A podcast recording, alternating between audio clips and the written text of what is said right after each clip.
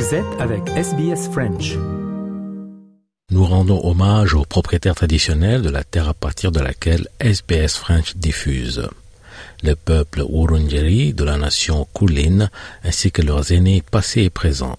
Nous rendons hommage également à toutes les tribus et clans aborigènes ainsi que les insulaires du détroit Torres auxquels nous diffusons. SBS, a world of difference. You're with SBS French on mobile, online and on radio. Vous êtes avec SBS French sur votre smartphone, en ligne et à la radio.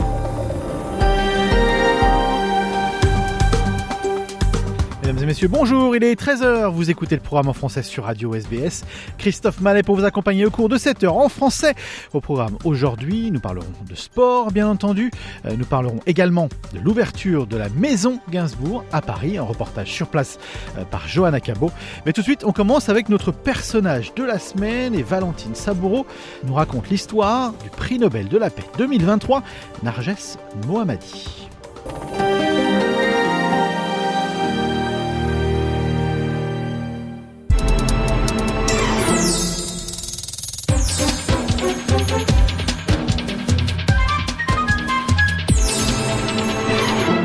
Mesdames et messieurs, on passe à notre chronique du personnage de la semaine et on va parler aujourd'hui de Narges Mohammadi, la prix Nobel de la paix 2023.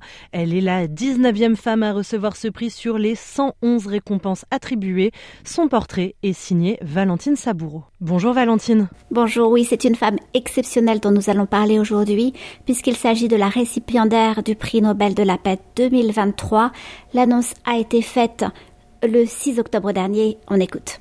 San Sendegi Azadi. Women, life, freedom.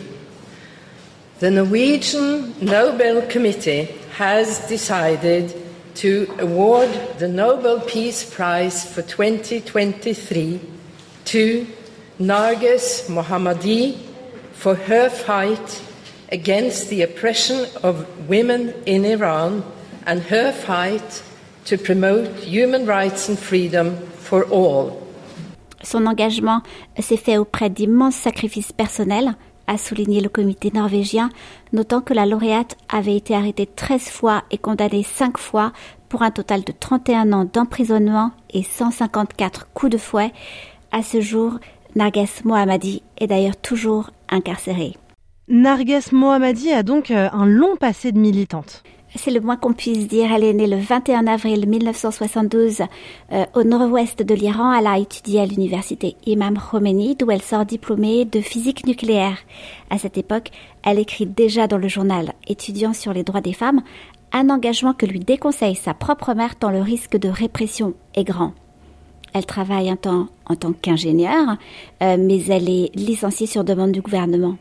Elle devient journaliste, puis rejoint en 2003 Defenders of Human Rights Center, DHCR, association fondée par une autre prix Nobel de la paix, Shirin Ebadi. Elle est ensuite arrêtée régulièrement. En 2011, elle est notamment condamnée à 11 ans de prison euh, pour son appartenance au DHCR et pour avoir agi entre guillemets contre la sécurité nationale. Sa peine est réduite à 6 ans, euh, mais elle sera finalement libérée sous la pression internationale. En 2014, autre coup d'éclat, elle se recueille devant la tombe du blogueur Sattar Beheshti, condamné, enfin, et surtout torturé à mort dans les géoles iraniennes.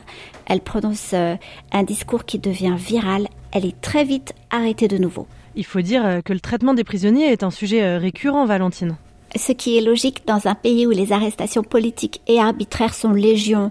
Et donc, en effet, en plus de militer pour les droits humains et l'abolition de la peine de mort, elle a inlassablement dénoncé les conditions de détention dans les prisons iraniennes.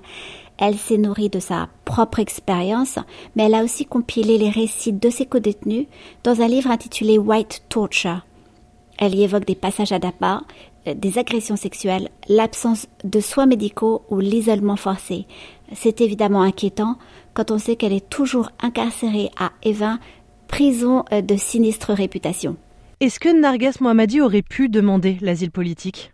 En effet, Shirin Abadi vit euh, Par exemple, au Royaume-Uni, et son propre mari, le journaliste et militant Taghi Ramani, est installé en France depuis 2012, après avoir été lui aussi emprisonné en Iran.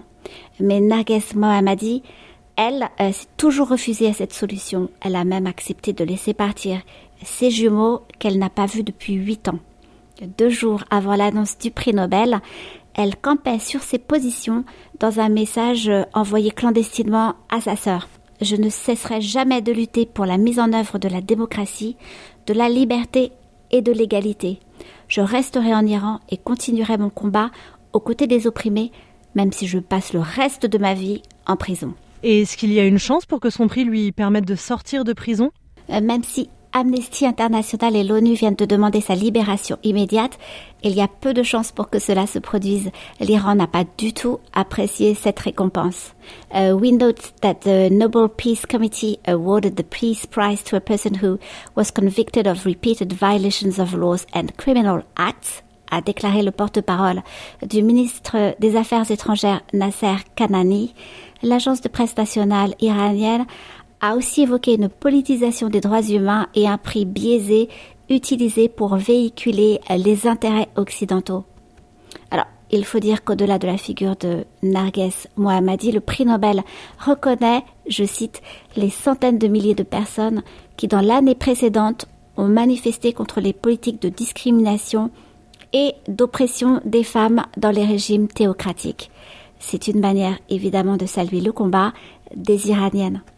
Je rappelle que le 16 septembre 2022, euh, la jeune étudiante Massa Amini est décédée après avoir été arrêtée par la police des mœurs pour port de vêtements inappropriés, ce qui a conduit à d'immenses manifestations dans le pays et à un vaste mouvement de solidarité internationale.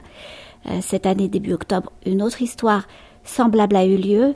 D'après plusieurs ONG, la jeune Armita Karavand, 16 ans, a été tabassée par la police dans le métro pour avoir refusé de porter le voile, elle est aujourd'hui dans le coma.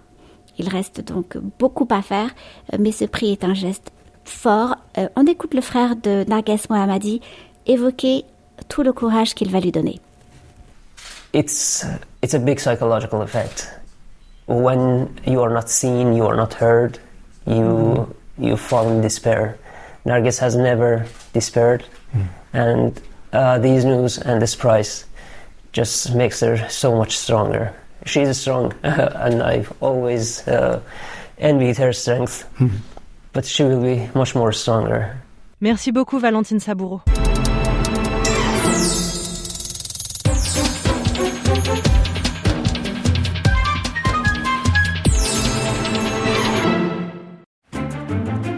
Votre opinion sur les sujets qui vous intéressent envoyez un SMS au 04 88 79 93 23 ou rejoignez notre page Facebook pour participer à la conversation.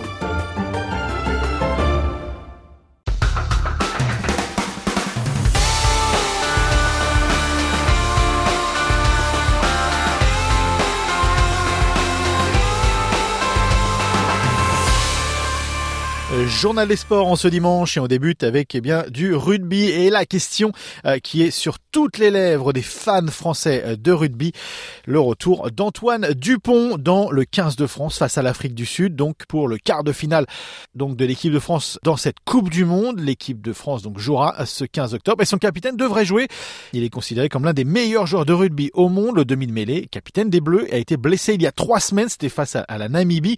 Il est engagé depuis dans une course contre la montre pour pouvoir rejouer. Sa participation engendre d'éventuelles interrogations tout de même.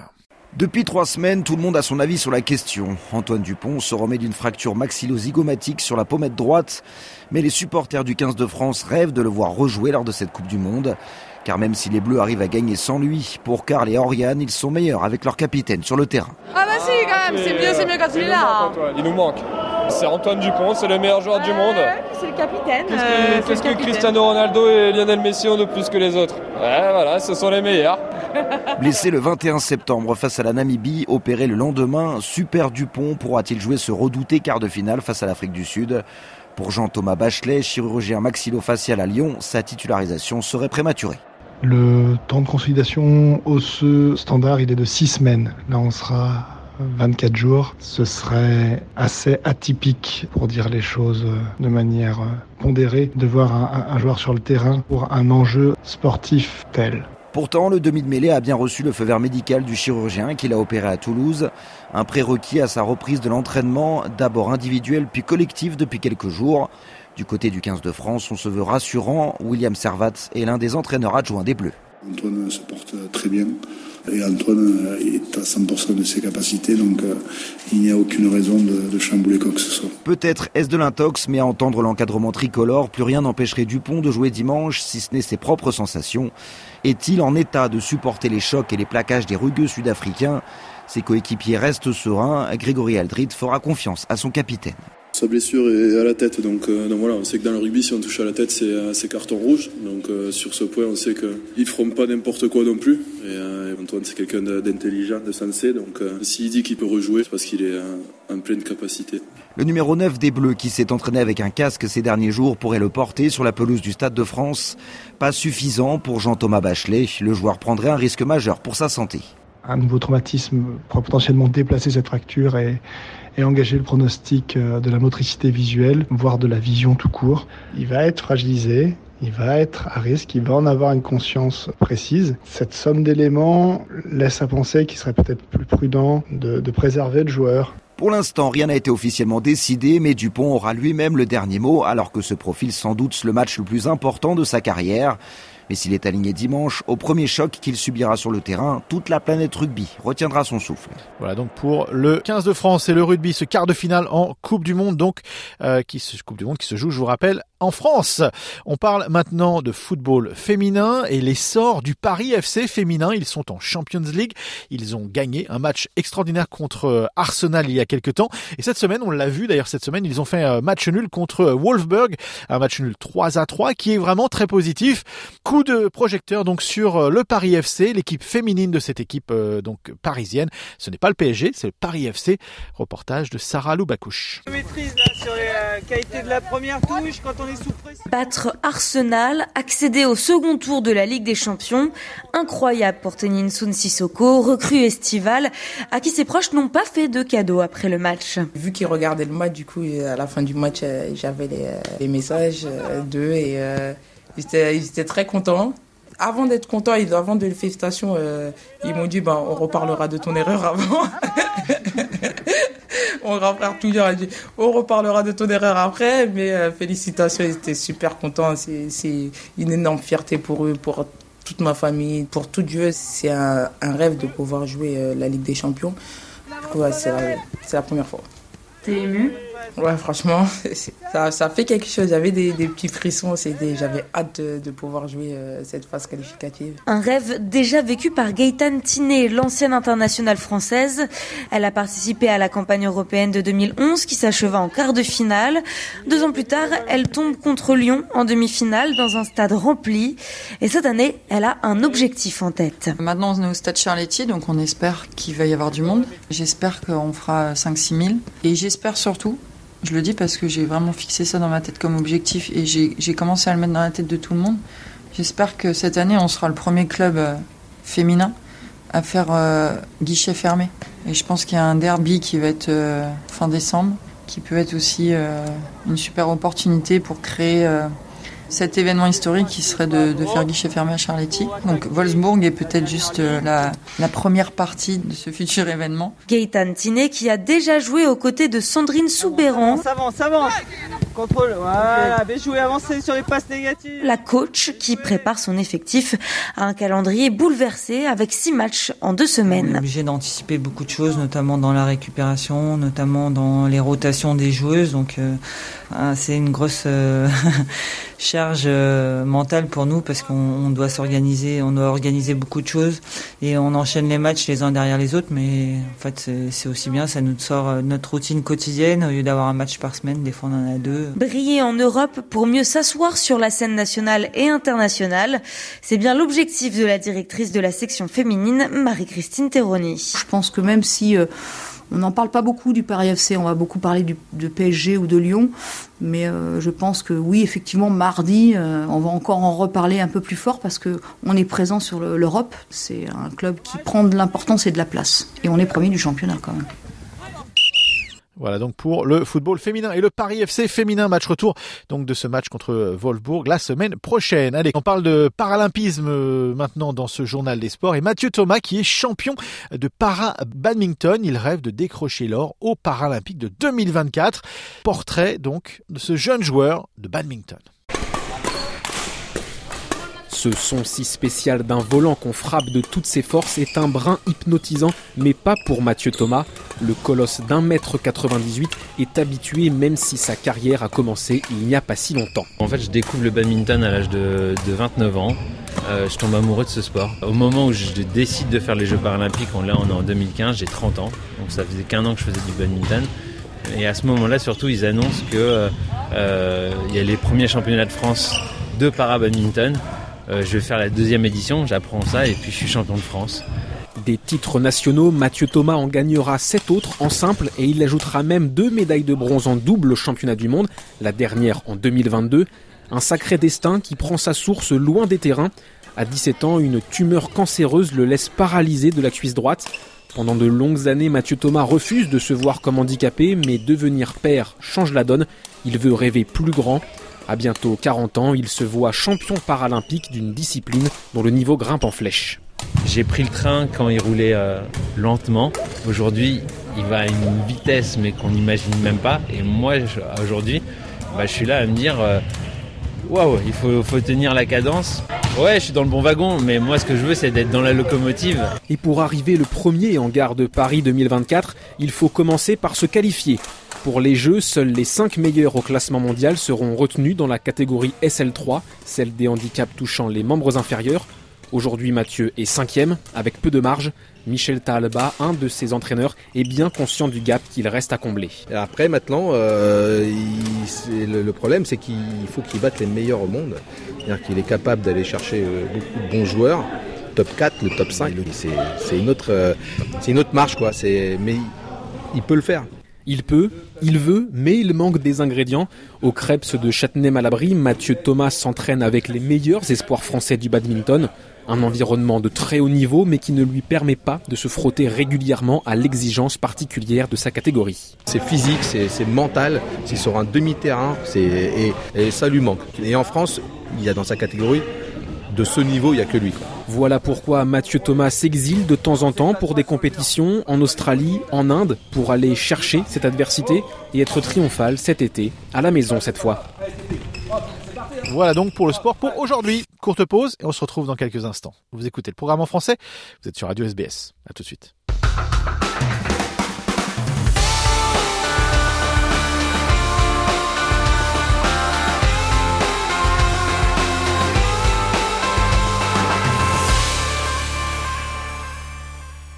Pourquoi les gens qui s'aiment sont-ils toujours un peu les mêmes? Ils ont quand ils s'en viennent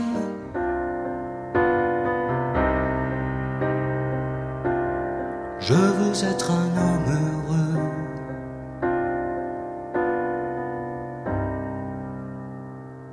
William Scheller et cette chanson Un homme heureux euh, qui fait partie de notre sélection musicale pour ce mois d'octobre. Allez, courte pause et on parle d'une euh, icône de la chanson française, Serge Gainsbourg. Sa maison a été ouverte en musée il y a quelques semaines et Johanna Cabot est allée la visiter.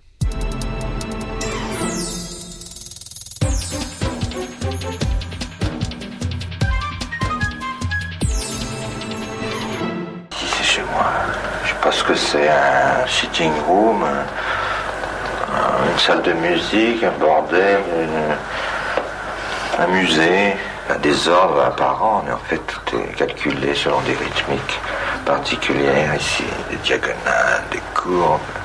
Ça, c'est Félix le chat, qu'on a trouvé à Los Angeles, que Jane m'a acheté. Alors voilà l'élément jeunesse dans ma maison, c'est ces trois filles.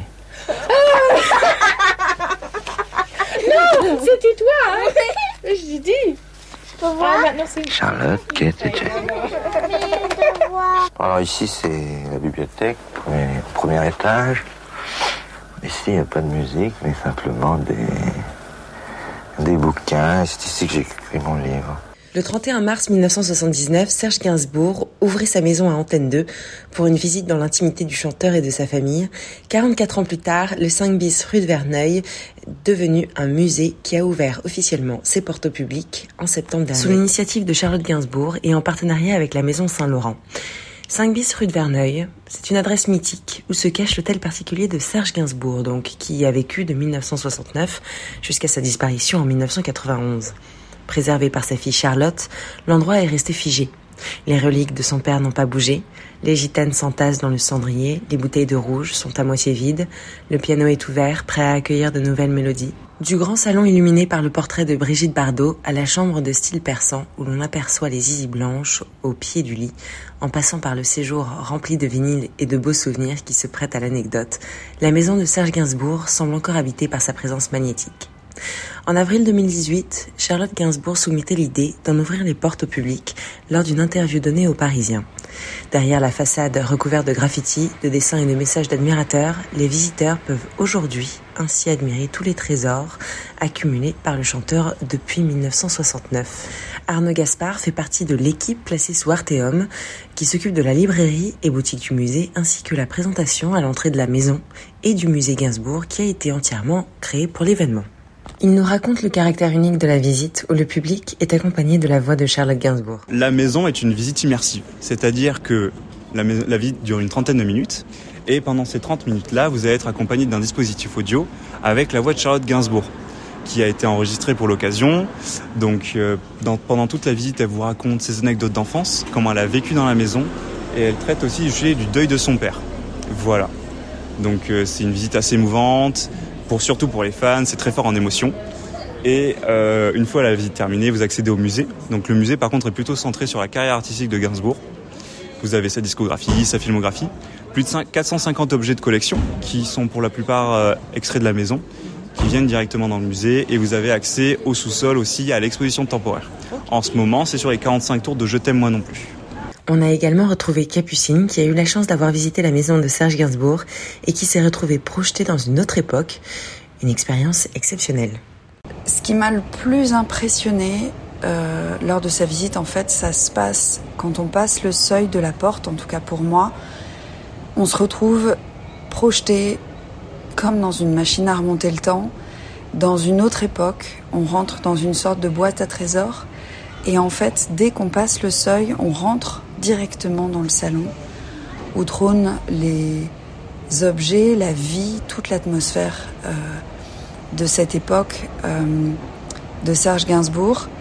Et, l'émotion est très très vive à ce moment-là, en tout cas elle a été pour moi, parce qu'on rentre en fait dans un univers euh, intact d'une époque, mais avec une atmosphère extrêmement mystérieuse.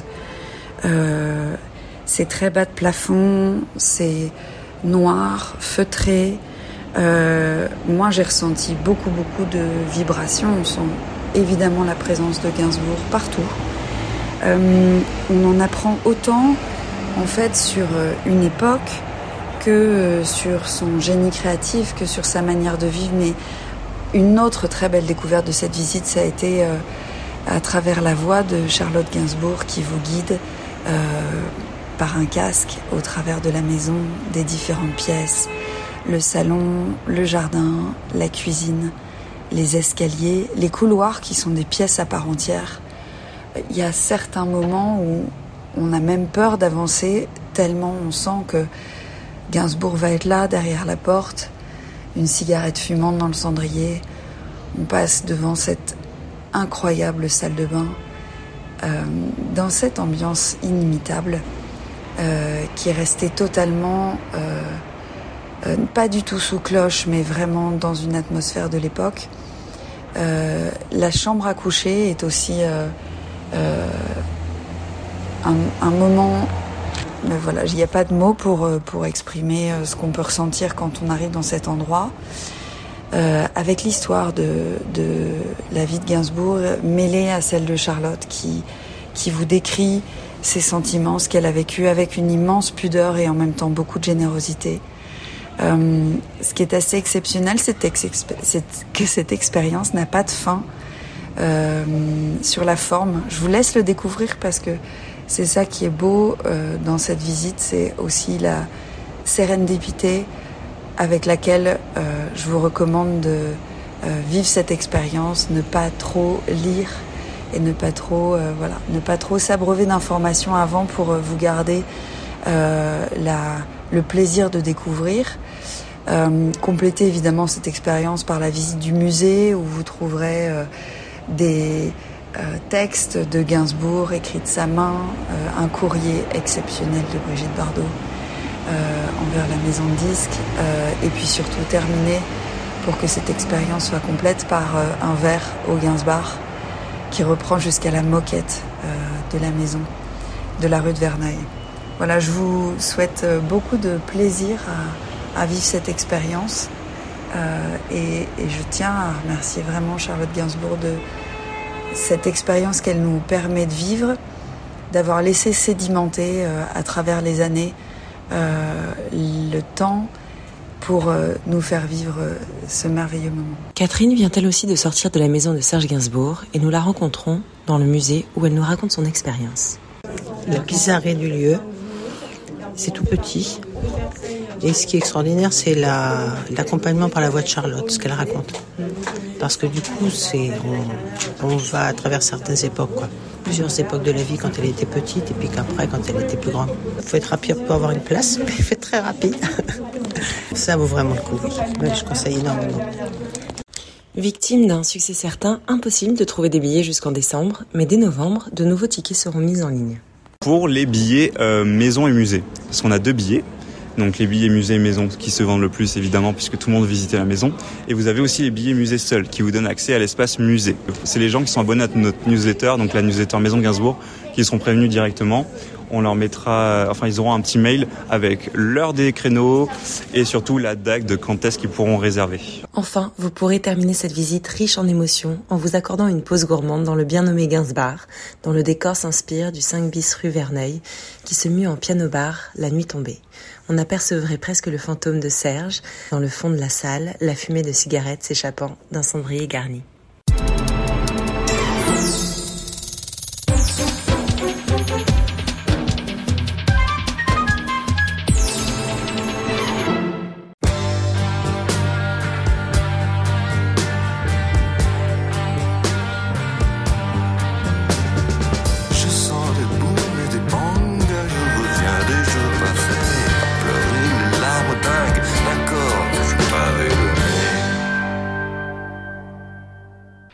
Bien entendu reconnu Serge Gainsbourg comme un boomerang dans le programme en français sur Radio SBS.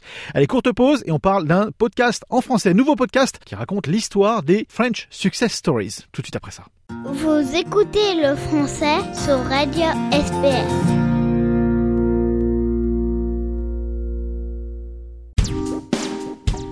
Les programmes de SBS sont disponibles en podcast et vous pouvez les écouter quand vous voulez. Pour s'inscrire ou télécharger, www.sbs.com.au/french. Eh bien aujourd'hui dans le programme en français, on va parler de, de podcasts et de français et de success stories à la française en Australie avec Aurélie Coste et son podcast You Are So French. Bonjour Aurélie. Bonjour Christophe. Parlez-nous un petit peu de, de, de ce que c'est. Euh, J'ai cru comprendre que c'est un podcast autour des, des, success stories à la française avec des gens qu'on connaît hein, dans la communauté. Exactement. Donc ce podcast raconte euh, des histoires de français. Alors le mot success, c'est un petit côté marketing et bien sûr euh, le succès, chacun le définit à sa manière. Donc euh, l'idée c'est vraiment de raconter des belles histoires, des histoires de Français qui ont décidé de de construire leur vie en Australie et de réaliser des choses qui leur tenaient à cœur. Ça peut être des rêves, ça peut être euh, des projets plus concrets. Et l'idée, c'est vraiment d'inspirer euh, et, de montrer que que c'est possible, qu'il y a des difficultés, que s'intégrer dans un nouveau pays et réaliser des choses, euh, ça passe par plein d'étapes.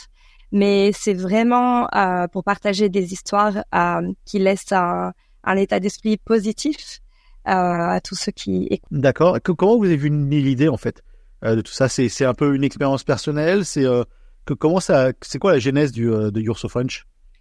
Alors c'est un petit peu un mix de tout. Euh, le médium, le podcast, c'est vraiment parce que je j'adore les podcasts, j'en écoute beaucoup et j'avais bah, envie aussi de créer le mien.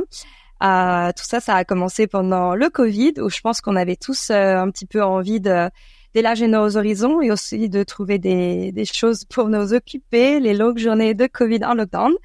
Euh, donc, il y avait l'idée de ce podcast sans vraiment trop savoir euh, ce dont j'avais envie de parler. Et puis, euh, j'étais enceinte à ce moment-là, donc je pense qu'il y a eu une sorte d'énergie créative qui m'a complètement embarquée. Et je me suis dit, non, je vais le faire, je peux le faire, je vais faire ce podcast. Et l'idée même du podcast, effectivement, c'est vraiment basé sur euh, mon histoire personnelle.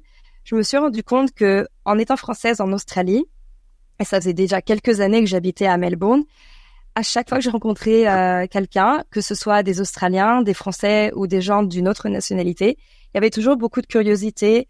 Pourquoi on est là? Qu'est-ce qu'on fait? Comment ça s'est passé pour nous l'intégration en Australie? Et moi-même, dès que je rencontrais un Français ou une Française, j'avais envie de poser ces mêmes questions. Donc je me suis dit qu'il y avait sûrement euh, quelque chose à creuser et que ça intéresserait euh, sûrement pas mal de personnes. En tous les cas, moi, ça m'intéresse toujours. Je suis toujours curieuse de connaître l'histoire des gens. Donc voilà, c'est, ça a commencé comme ça. Et puis je me suis formée un petit peu au podcast euh, sur YouTube. voilà, encore une fois, dans les longues heures qu'on avait devant nous pendant ces journées de lockdown.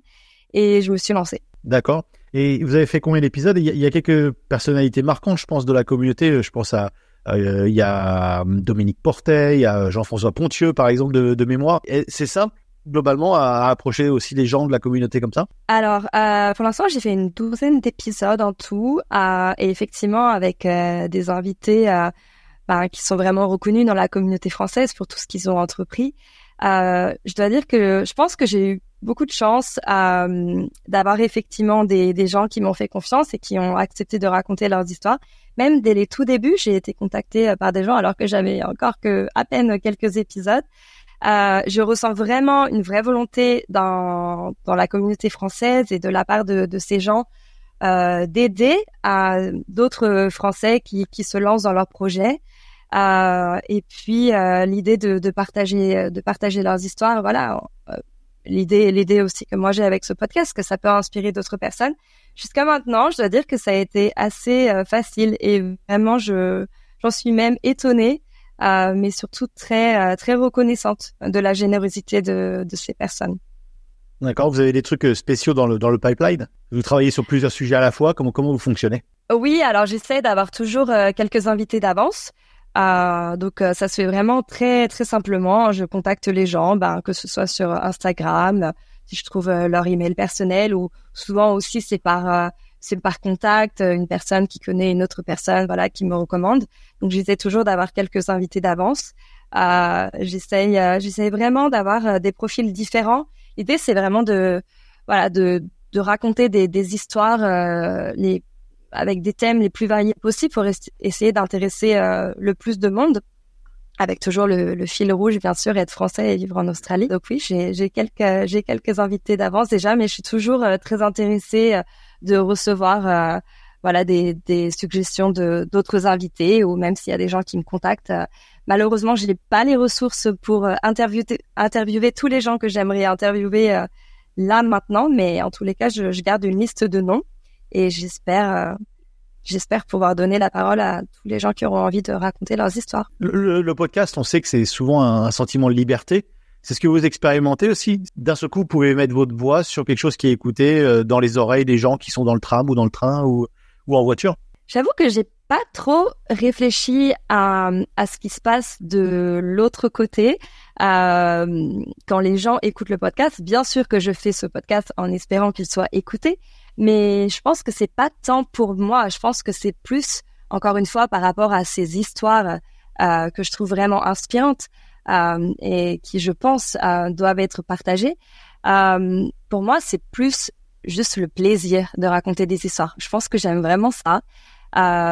Et puis, c'est sûrement un plaisir égoïste. En fait, ces personnes que, que j'interviewe, la plupart, je les connaissais déjà avant, ou en tous les cas, j'ai vraiment envie d'avoir euh, d'avoir accès à, à leurs histoires, à leurs conseils.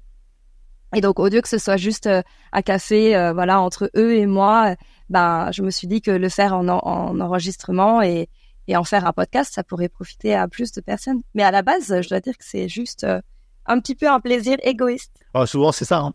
Ça, ça c'est pouvoir transférer un plaisir égoïste et le partager avec, avec d'autres. Exactement. Ben, j'espère, j'espère que c'est un plaisir égoïste commun à plein de personnes. Oui, tout à fait. À vous nous rappeler les détails de votre podcast, si on peut vous, on peut vous écouter? Oui, alors euh, bah, principalement sur Spotify et Apple Podcast. Donc c'est You Are So French, Success Stories à la française, et je suis aussi sur Instagram. Merci Aurélie. Merci Christophe. Au revoir. Tu sais, je suis pas malheureux. Sentimental, on peut le dire. Ma main dans tes cheveux. Ika et Zaz avec cette chanson Animaux fragiles qui fait partie de notre sélection musicale pour ce mois d'octobre. Allez, si on parlait de carrière, une carrière longue euh, dans une entreprise, c'est combien de temps? Jean-Noël a rencontré quelqu'un qui a fait 50 ans dans la même entreprise.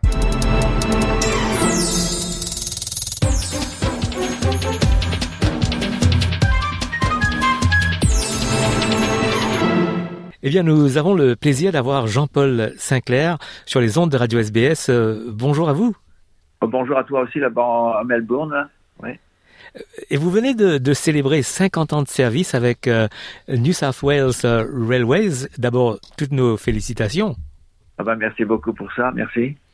Et peut-être pour vous présenter à nos auditeurs, racontez-nous votre parcours au sein de, de New South Wales Railways. Ben, j'avais commencé en 1972 là. Je, je, cherchais du travail et puis euh, on m'a dit tiens, j'avais un copain qui un, copain belge qui travaillait au chemin de fer là à Tulor là-bas.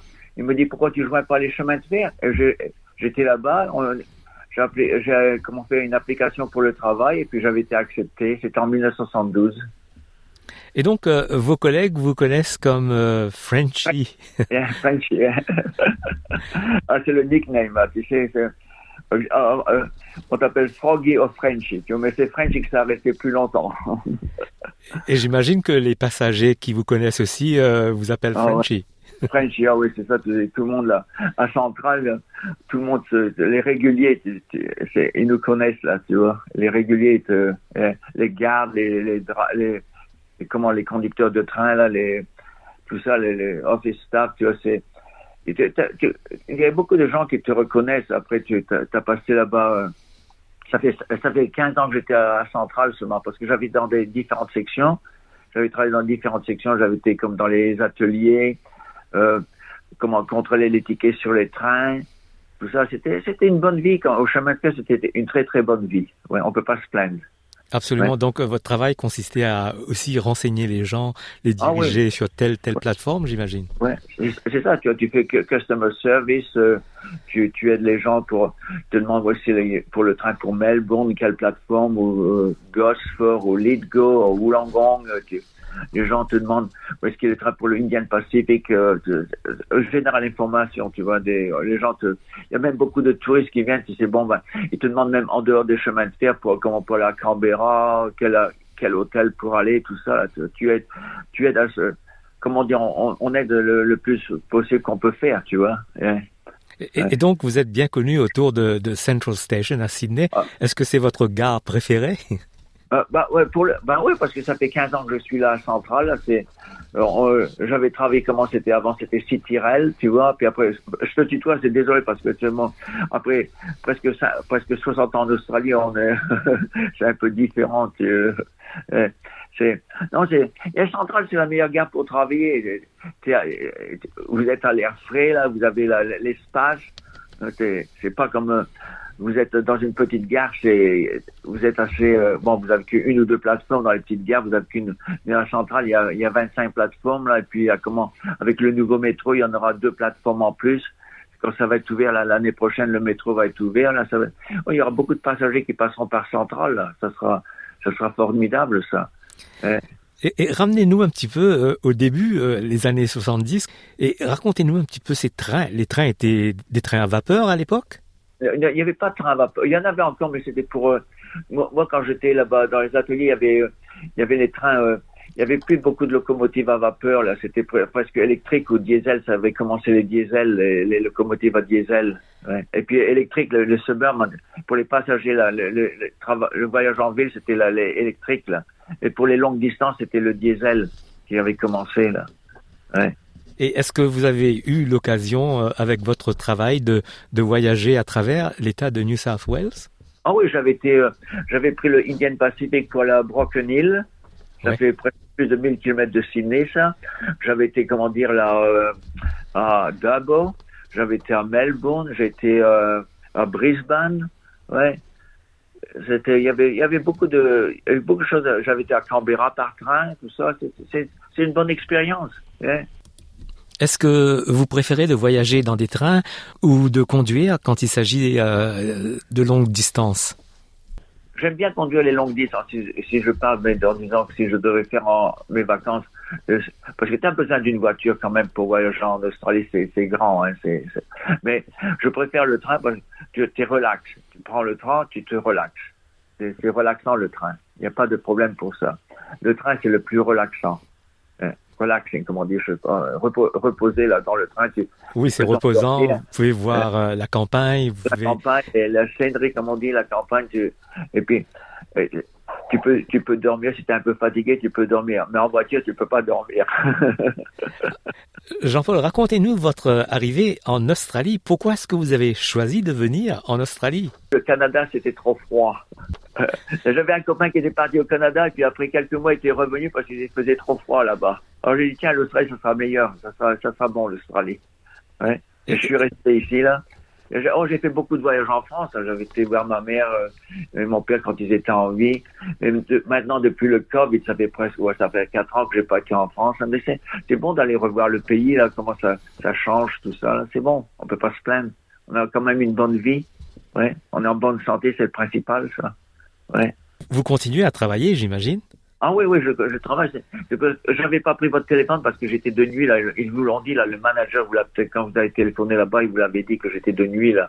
Oui. Et parce qu'il faut, on fait les, on fait quand même les postes. C'est pas quand, le, trafic vous faites le matin, l'après-midi et le soir. Alors faut, faut rester là parce que vous avez encore les trains qui courent, qui roulent dans la nuit là. Le, qui vont à Lithgow, qui vont à la euh, Wollongong, qui vont à Newcastle là-bas. Vous avez encore les trains qui, qui, qui, qui, qui marchent, qui travaillent dans la nuit.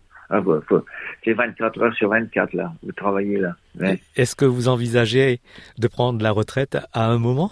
Oh bah, on verra bien là, on verra bien comment la santé va, hein, parce ouais. que bon bah si la santé euh, c'est comme partout, c'est vous pouvez rester au euh, travailler jusqu'à temps que vous passez le, la visite médicale, mais si vous de, si vous devenez euh, malade, ben vous, vous, vous, arrêtez de travailler et puis c'est tout. Ça sera malheureux, mais c'est comme ça la vie. Hein, on peut rien y faire. Hein. Ouais. Ouais. Et, et, vous avez, j'imagine, des passe-temps à côté du travail? Ah ben, euh, je prends mon chien pour au marché. Le matin, quand je reviens de nuit, quand j'ai fini ma travail de nuit, je prends mon chien pour se promener dans le, en, en, en, en où est-ce qu'on habite là, Eastern Suburb là. On se promène là. Je reviens après. Et, et, le chien mange et puis moi je vais dormir et puis je me lève vers une heure de l'après-midi, une heure et demie de l'après-midi et puis je reprends le chien pour se promener, et puis euh, je fais un peu de sport, je marche beaucoup, je fais des, des exercices pour euh, pour comment garder la euh, fitness, comme on dit là, je, euh, pour être fit là. Ouais. Oh, c'est une bonne vie, c'est relaxant ici en Australie, comme vous pouvez le voir, tout le monde là. Je rencontre beaucoup de Français qui, qui aiment bien le, qui aiment bien le, le, surfing, tout ça. Là. Moi, je nageais auparavant, mais maintenant j'ai arrêté de nager. Et puisque vous, vous parliez de, de votre chien, est-ce que en Nouvelle-Galles du Sud, on a le droit euh, d'emmener les chiens, les chats euh, dans les trains? Ben, vous, avez, si vous avez le companion dog, vous savez comment ils appellent ça, le companion dog? Vous avez ouais. un permis, vous pouvez prendre le chien là. Mais les chiens pour les ceux qui sont qu'ils n'ont pas de vision, ils peuvent prendre le, le, le, leur guide, guide dog, ils peuvent prendre ça sur les trains, c'est ça c'est autorisé dans le monde entier, ça. Le guide dog, c'est. Hein, hein. Mais il y en a des gens qui prennent leur, leur, chat dans une dans un box là, dans une boîte là, qui oui. transportent. Bon. Et, et, le chien qui, si vous avez comme le compagnon euh, dog là, qu'ils appellent ça, vous avez un permis, ben le chien euh, voyage avec vous là. Et vous avez, si jamais un contrôleur vous demande le vous montrez le permis de et le chien est accepté sur le train. Ouais, c'est comme ça là. Ouais. Peut-être un petit message euh, aux gens qui nous écoutent, euh, ceux qui, qui, qui, qui passent par Central Station. Qu'est-ce que vous aimeriez le- leur dire? Ouais, qui, qui passent un bon temps à Sydney, si jamais ils viennent à Sydney ou tout ça, qui passent un bon temps et puis, euh, comment dire, rester en bonne santé et puis voyager, comment, safe, comme on dit en anglais, you know, take care of yourself. Jean-Paul Sinclair, merci d'être intervenu sur les ondes de Radio SBS et, et bonne continuation et félicitations encore pour euh, ces 50 ans de service avec euh, New South Wales euh, Railways. Ok, merci Jean, Jean-Noël et puis à la prochaine fois, ok? Allez, Allez, merci, bonne journée. safe, bye bye, bye, bye Au revoir.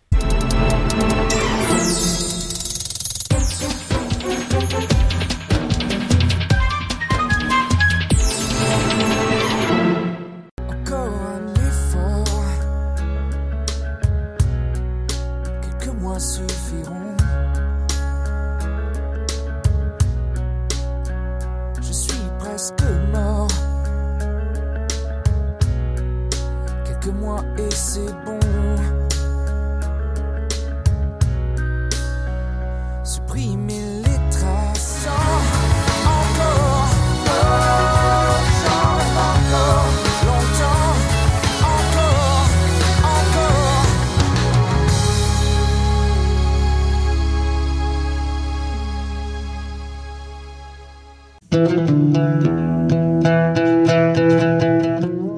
Palmas et J'en rêve encore dans notre programme ce dimanche. De Palmas d'ailleurs qui a annoncé sa retraite musicale. Il a des problèmes de voix.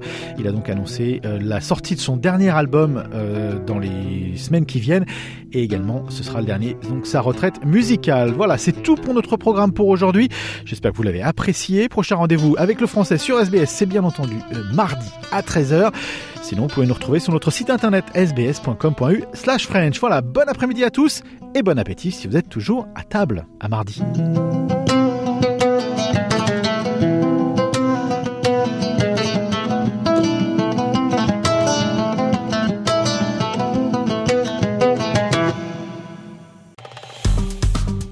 Aimez, partagez, commentez.